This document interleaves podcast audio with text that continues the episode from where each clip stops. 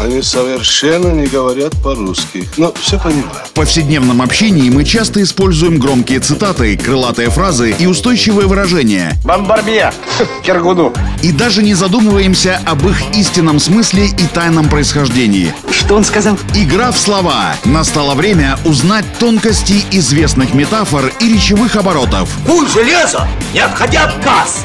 Игра в слова. Александр Барский доступно и легко расскажет обо всем, что может придать новый смысл привычным фразам. Видишь суслика? Нет. И я не вижу. А он есть. Игра в слова. Полагаю, что всем известно выражение «шарашкина контора». Но вот откуда пошла эта игра слов, я уверен, что могут объяснить далеко не все, кто произносит эту фразу. Сейчас мы в этом разберемся. Игра в слова.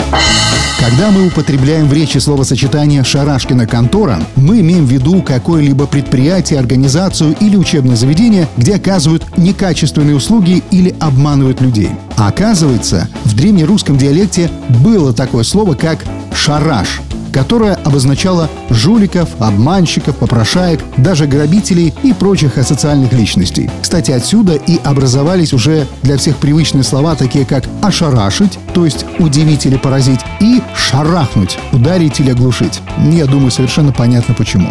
Так вот и получается, что фразеологизм «шарашкина контора» определяет ненадежную организацию, которая занимается сомнительной, подозрительной, иногда и незаконной деятельностью. Место, где царит беспорядок и беспредел по отношению к работе и к людям. Основной целью вот таких шарашкиных контор является только лишь получение прибыли, а вот качество услуг или подготовка профессиональных специалистов находится далеко не на первом месте. Игра в слова.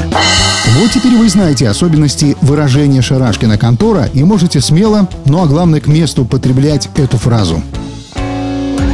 Игра в слова. Александр Барский доступно и легко расскажет обо всем, что может придать новый смысл привычным фразам. Рыцапа — это то, без чего пепелац может только так летать. Игра в слова.